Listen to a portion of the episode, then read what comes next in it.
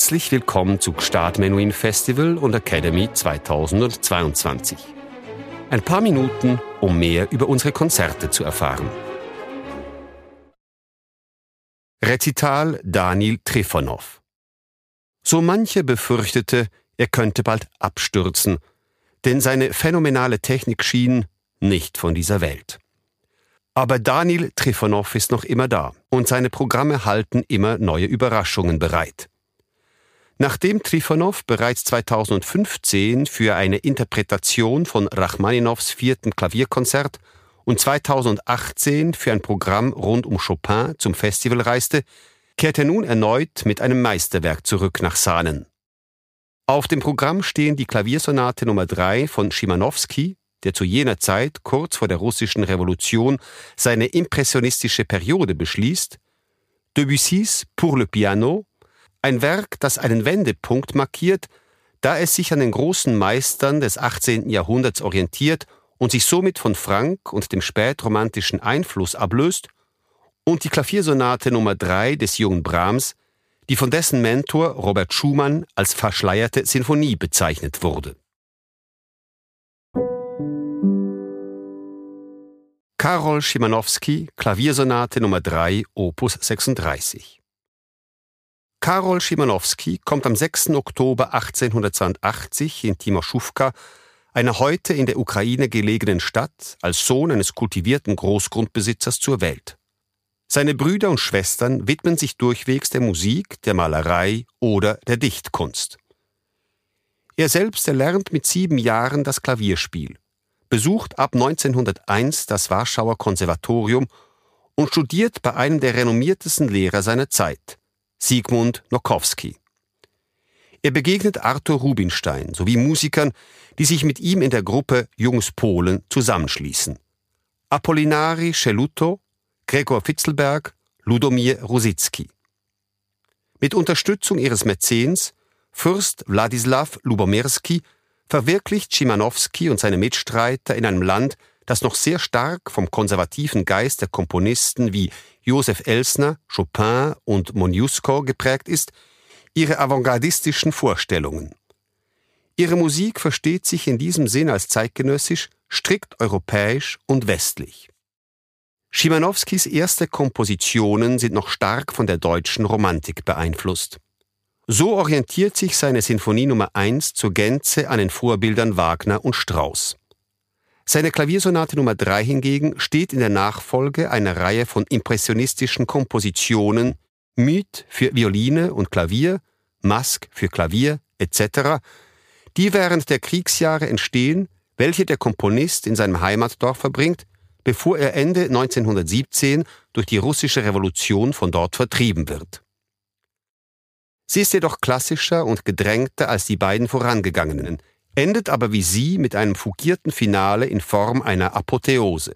Die Attacca-Übergänge, die Fülle an Staccati, die kraftvolle und kontrollierte Dynamik, die jedoch auch Anklänge von Entspannung und lyrischer Introspektion zulässt, bezeugen, dass der Geist und die klassische Strenge Prokofjews in Schimanowskis Stil ihren Niederschlag gefunden haben, in Verbindung mit der Polyphonie eines Reger und dem Impressionismus eines Scriabin, kommentiert André Lischke.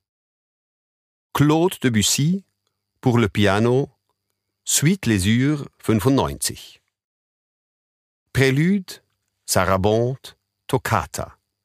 Bezeichnungen, die einen an das 17. Jahrhundert denken lassen. Rameau, Couperin, Versailles. Und das nicht von ungefähr. Die drei Sätze des Klavierzyklus Pour le piano komponiert zwischen 1894 und 1896, zeugen von einem Debussy, der sich endgültig von seinem schweren germanischen und frankischen Erbe abwendet und sich auf seine echten französischen musikalischen Wurzeln besinnt. Auffällig ist im Übrigen die Ähnlichkeit mit den barocken Sätzen der Suite Bergamasque, die zwar schon 1890 geschrieben wurden, auf die der Komponist aber bis zu ihrer Veröffentlichung 1905 immer wieder zurückkommt. Der Klavierzyklus wird Anfang 1901 veröffentlicht und am 11. Januar 1902 im Salle Erard in Paris von Ricardo Vignes, dem französischsten aller spanischen Pianisten, der auch Ravels Freund und Botschafter ist und später Poulons Lehrer werden soll, zum ersten Mal der Öffentlichkeit präsentiert. Das Publikum ist hingerissen. Und Pour le Piano gilt trotz seiner offensichtlichen Bescheidenheit schnell als eines der bedeutendsten Werke von Debussy.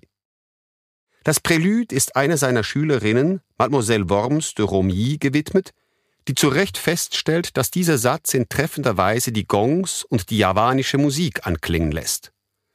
Die Sarabande, die ursprünglich zu den Images oubliées 1894 gehörte, widmet Debussy Yvonne Leroll, der späteren Madame Rouard, der Debussy außerdem einen Fächer verehrt. Auch die majestätische Toccata ist einem Schüler, Nicolas Corogno, gewidmet und bringt dem Musiker ein gewaltiges Lob des sehr angesehenen Kritikers Émile Louis ein. Debussy, dieser Magier, dem sechs Wettbewerbsjurys nacheinander abgesprochen haben, ein guter Pianist zu sein, dem unser offizielles Bildungssystem ein Preis in Harmonielehre verweigert hat, wird mit Pour le Piano zu einem Wohltäter der Tastatur, deren Vokabular er auf wunderbare Weise zu bereichern und deren technische Möglichkeiten er zu vervielfachen wusste. Johannes Brahms Klaviersonate Nummer 3 F-Moll Opus 5 Im Gegensatz zu seinen Konzertwerken oder Sinfonien scheint Johannes Brahms bei der Komposition seiner ersten Klaviersonate den Einfluss des großen Vorbilds Beethoven nicht zu fürchten. Mit nicht einmal 20 Jahren macht er sich an die Arbeit und liefert in weniger als drei Jahren, 1851 bis 1854, drei Werke dieses Genres ab, um sich anschließend nie wieder damit zu befassen.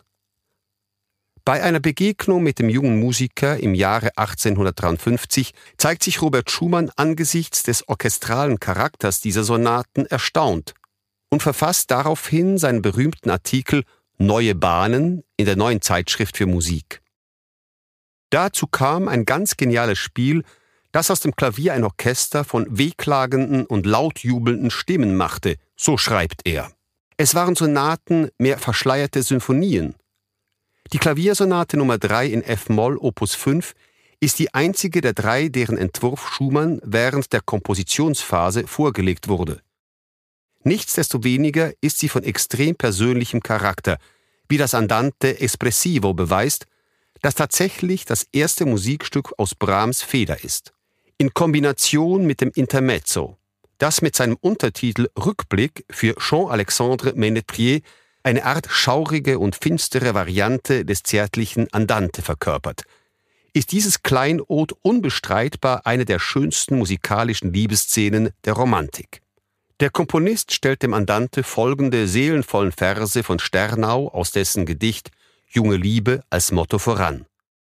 Der Abend dämmert, das Mondlicht scheint, da sind zwei Herzen in Liebe vereint und halten sich selig umfangen. Was bleibt dem noch hinzuzufügen? Dienstag, 19. Juli 2022, 19.30 Uhr, Kirche Sahnen. Daniel Trifonov Klavier.